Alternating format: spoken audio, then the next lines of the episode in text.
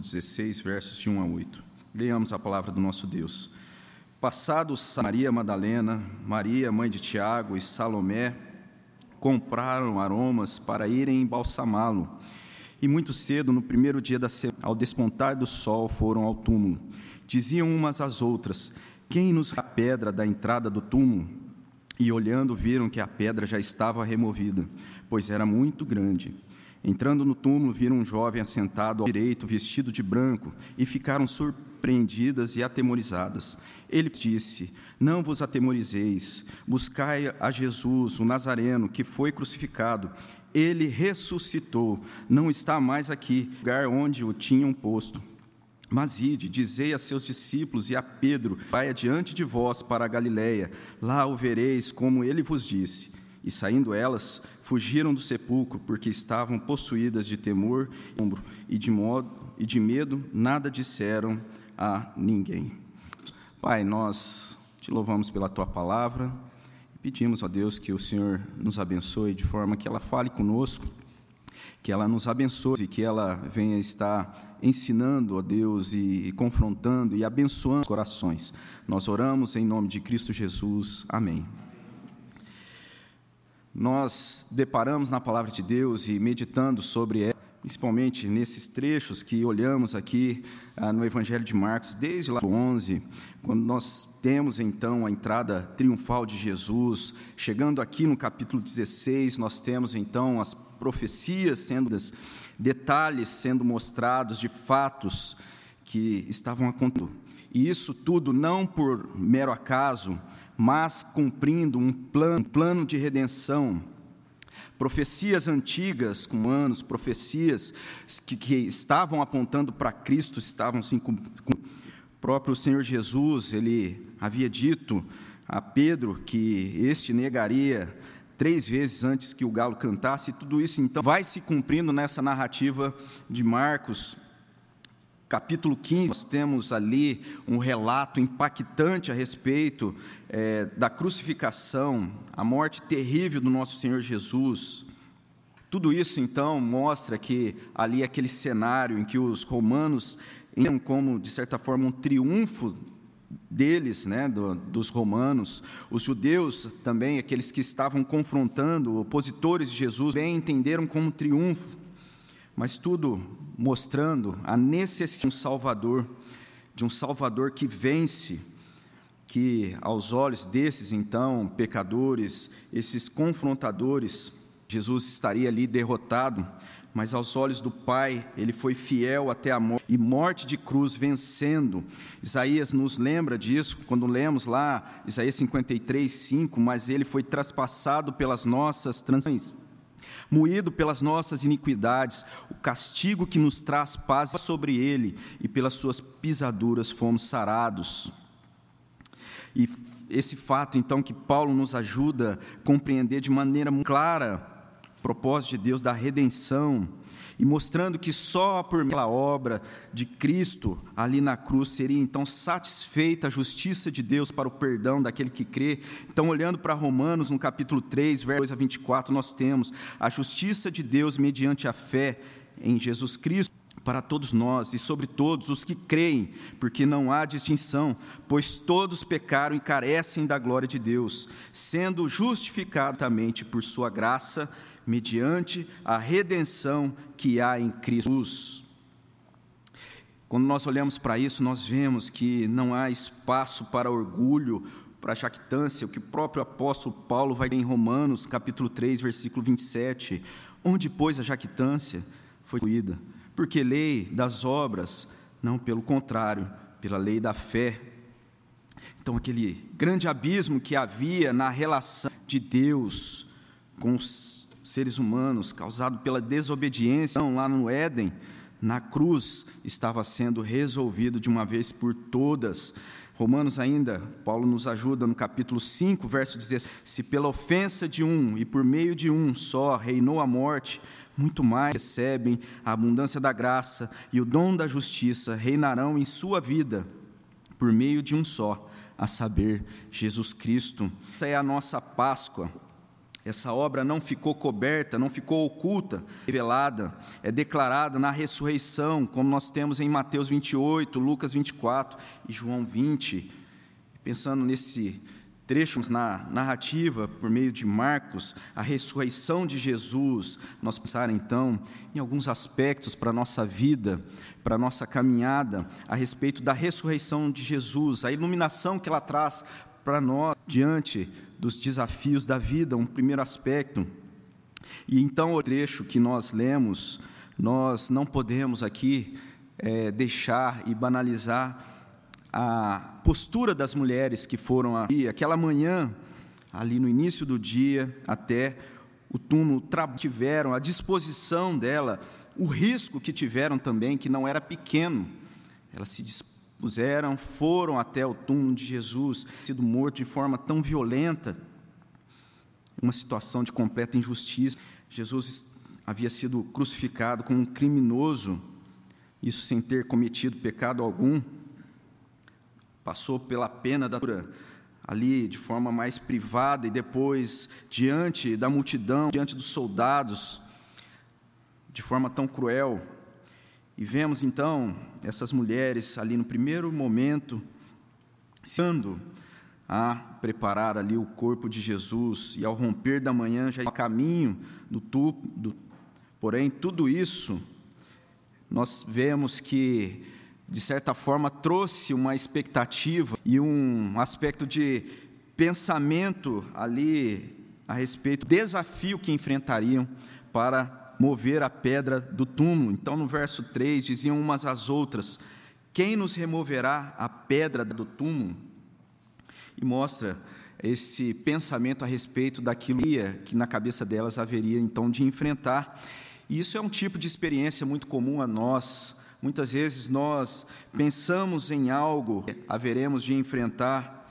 Pensamos a respeito de desafios, criamos uma expectativa e uma ansiedade, algo que nem sabemos se haverá de acontecer de fato.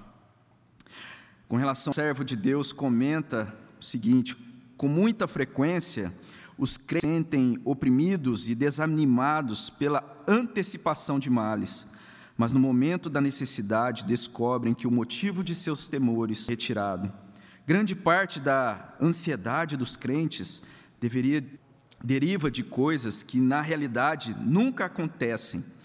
Diziam umas às outras: Quem removerá a pedra na entrada do túmulo? Porém, seu temor era desnecessário.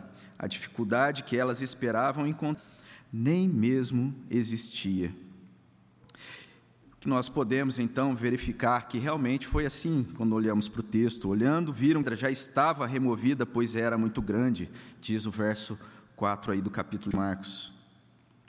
E é bem verdade que algumas vezes nós enfrentamos problemas e dificuldades, nós precisamos realmente resolver.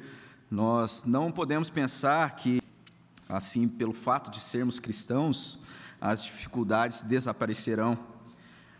Porém, nós precisamos confiar em Deus, Deus que é poderoso, Deus que é poderoso para cuidar de nós, agindo na nossa, conhecendo a nossa falta de capacidade, um Deus que é poderoso para nos ajudar. Jesus venceu a morte, a reunião de Jesus ilumina as nossas vidas diante dos desafios. Nós podemos crer nisso. Por mais que haja disposição, como nós vemos aqui essas mulheres que levantaram, se dispuseram, tiveram coragem ali, nós, na nossa vida, por que tenhamos a disposição, coragem nos enfrentamentos, nós, hora ou outra, enfrentaremos situações que estarão ali trazendo para nós, em que nós estaremos deparando em que ficará muito claro a nossa falta de suficiência. E aí então nós podemos ver espaço para orgulho. Nós não podemos cair no pecado do orgulho, da soberba, da ânsia. Haverá situações que ficará muito claro a nossa falta de capacidade, mostrará que somos incapazes. A situação mais evidente da nossa incapacidade é a nossa ação de pecadores, situação que Jesus resolveu na cruz, pagando o escrito de dívida que era contra nós. Diante disso, nós temos que a ressurreição de Jesus, ela ilumina vidas diante dos desafios, e a ressurreição de Jesus ilumina também diante dos medos da vida.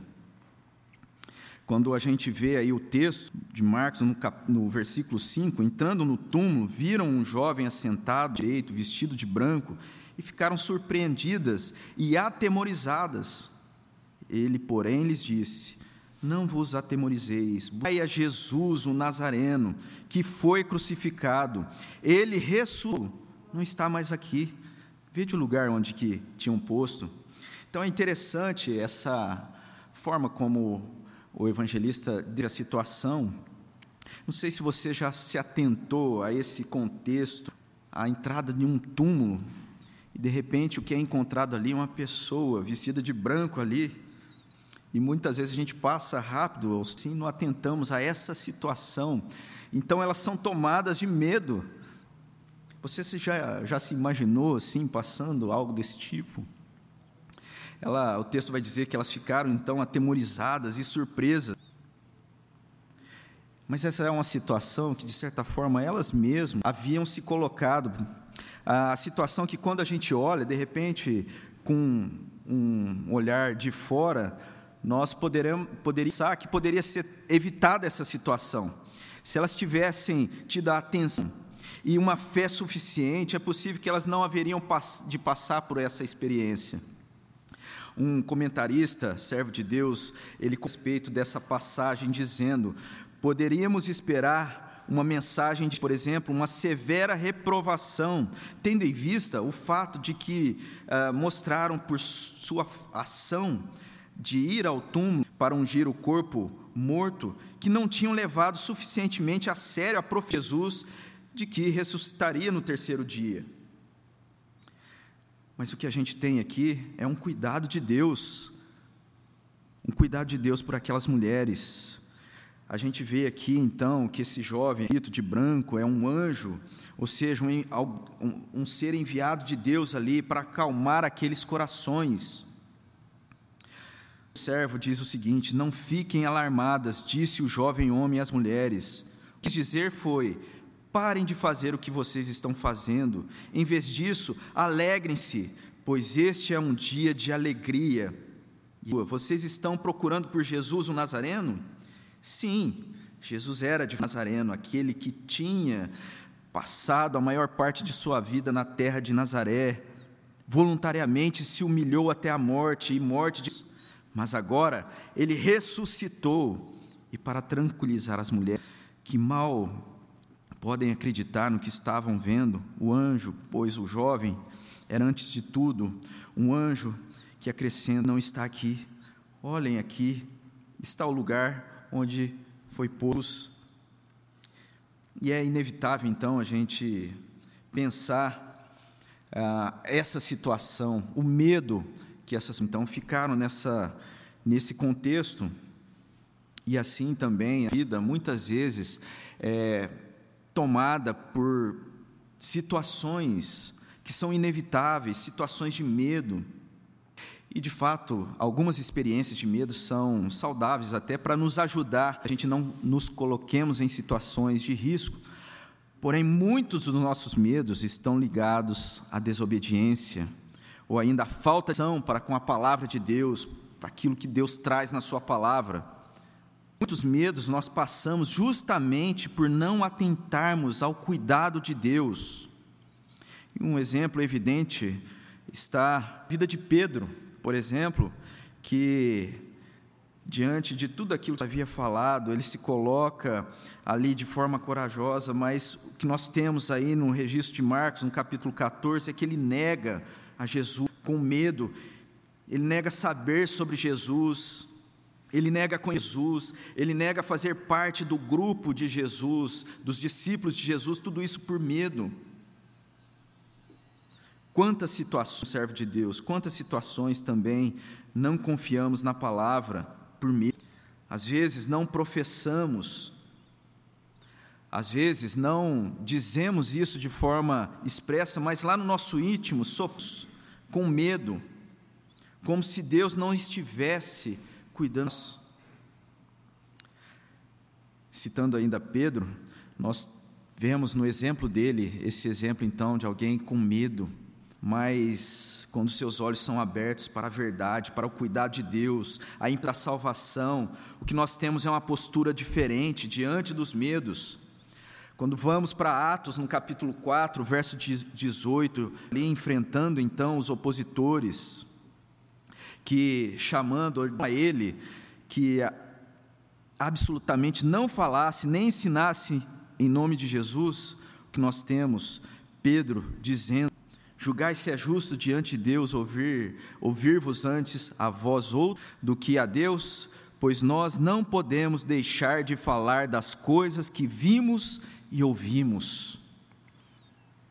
E aí, à frente, depois de mais uma situação de oposição, quando preso pelos religiosos, pelos líderes, ele é interrogado sobre essa ousadia de falar a respeito de Jesus, e lá em Atos, no 5, verso 28, ele vai dizer expressamente, os ah, opositores dizendo, né, expressamente vos ordenamos que não ensinasse nesse nome, Contudo, enchestes Jerusalém de voina e quereis lançar sobre nós o sangue desse homem. Então Pedro e os apóstolos afirmaram: Antes importa obedecer a Deus do que aos homens. Ou seja, uma postura de confiança. E a palavra de Deus nos chama a uma postura de coragem diante dos medos, mas não uma coragem autocentrada, ou irresponsável, mas uma coragem que repousa no reconhecimento e fiança na palavra do nosso Deus. Ou seja, olhando para de Marcos, nós vemos aí a ressurreição de Jesus, que ilumina diante dos desafios da vida. A ressurreição de Jesus ilumina diante dos medos que enfrenta. Mas nós podemos ainda pensar a respeito da ressurreição de Jesus, que ilumina com o cumprimento dessa palavra, a palavra de Deus, profecia era clara. Isaías 53, 4, nós lemos: certamente Ele tomou sobre si as nossas enfermidades, as nossas dores sobre si. Nós o reputávamos por aflito, ferido de Deus e oprimido, mas ele foi traspassado pelas nossas transgressões, moído pelas nossas iniquidades. O castigo que nos traz paz estava sobre e pelas suas pisaduras fomos sarados. O próprio Senhor Jesus havia falado a respeito daquilo que passaria. Próprio Evangelho de Marcos, no capítulo 14, 27, então lhes disse Jesus: Todos vós escandalizareis, porque está escrito: Ferirei o pastor e as ovelhas ficarão dispersas. Mas depois da minha ressurreição, irei diante para a Galileia. E é isso que estava se cumprindo. Jesus se cumprindo. A palavra de Deus sempre se cumpre. Nós ouvimos na, no culto de sexta que todas as profecias ali apontavam então, de alguma forma, essa obra, e desde lá do proto-evangelho, lá em Gênesis, no Éden, que o descendente da mulher então feriria a cabeça da serpente, os sacrifícios do templo apontavam então para o sacrifício de Cristo. A dívida foi paga, está consumado, tetelestai, Jesus havia falado, dizendo: é necessário que o filho do homem, para muitas coisas, seja rejeitado pelos anciãos, pelos principais sacerdotes, escribas, seja morto, e no terceiro dia ressuscite. Isso estava se cumprindo.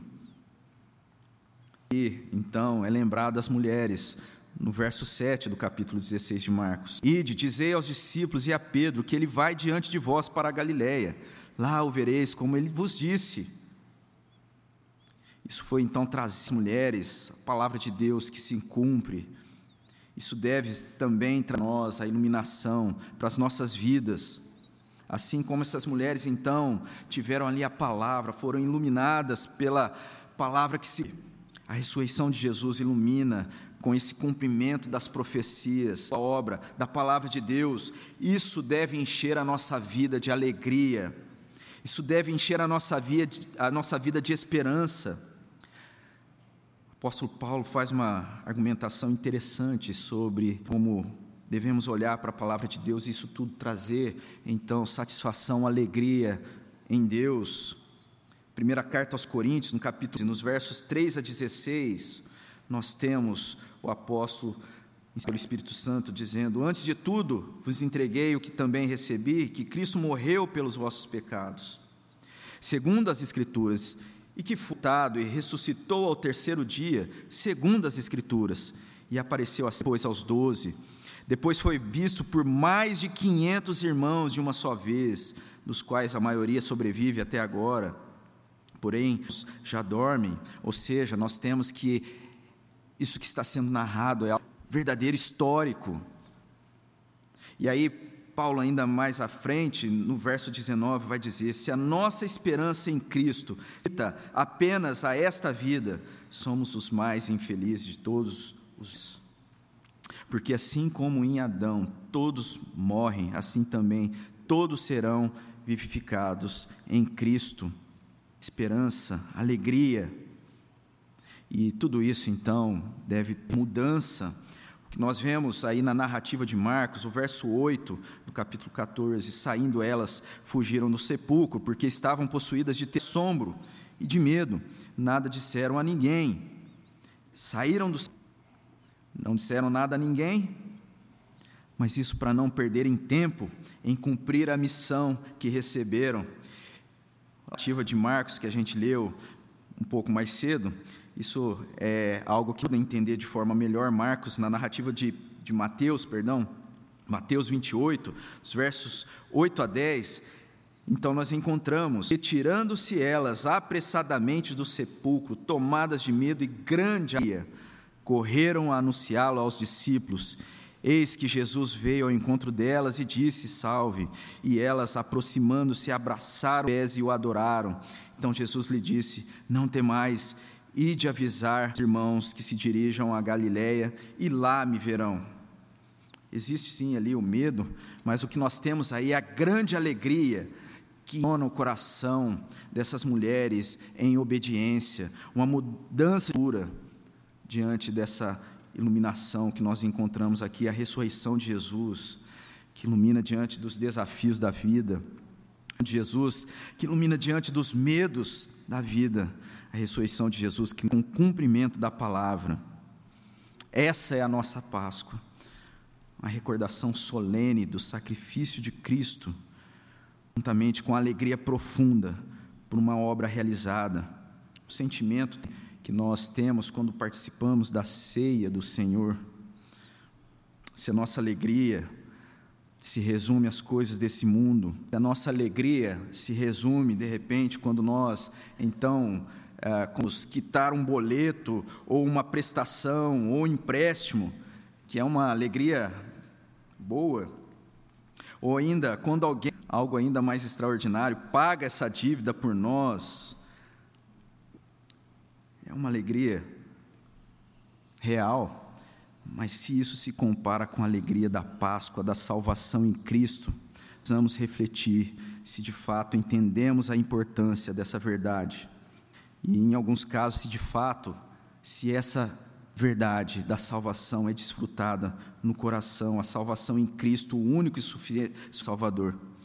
Esse é o convite, o convite central da Páscoa convite central da palavra de Deus, convite central também da nossa igreja, do nosso Senhor Jesus como único suficiente Salvador de vidas.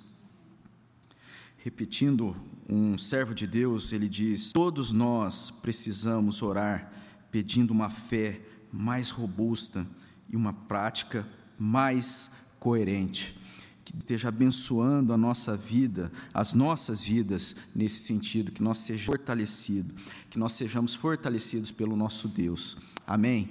Vamos orar sobre essa palavra. Pai, nós te louvamos, agradecemos ao Senhor, ó Deus, por esse grande privilégio. Agradecemos pela obra da salvação. Agradecemos, ó Deus, porque a as Escrituras, ó Deus, se cumprem, ó Deus, em Cristo Jesus, de forma que lutamos, ó Deus, da Tua presença, o Senhor que ressuscitou na cruz, o nosso Senhor Jesus, e que agora, ó Deus, nós podemos também, ó Deus, desfrutar dessa grande alegria, que nos dá esperança, ó Deus, em todo momento das nossas vidas. Que o Senhor abençoe, ó Deus, que o Senhor fortaleça a nossa, as nossas vidas na caminhada, ó Pai, cada um dos irmãos da nossa igreja, aqueles que acompanham, ó Deus, das suas casas, ó Deus abençoe em nome de Jesus. Amém.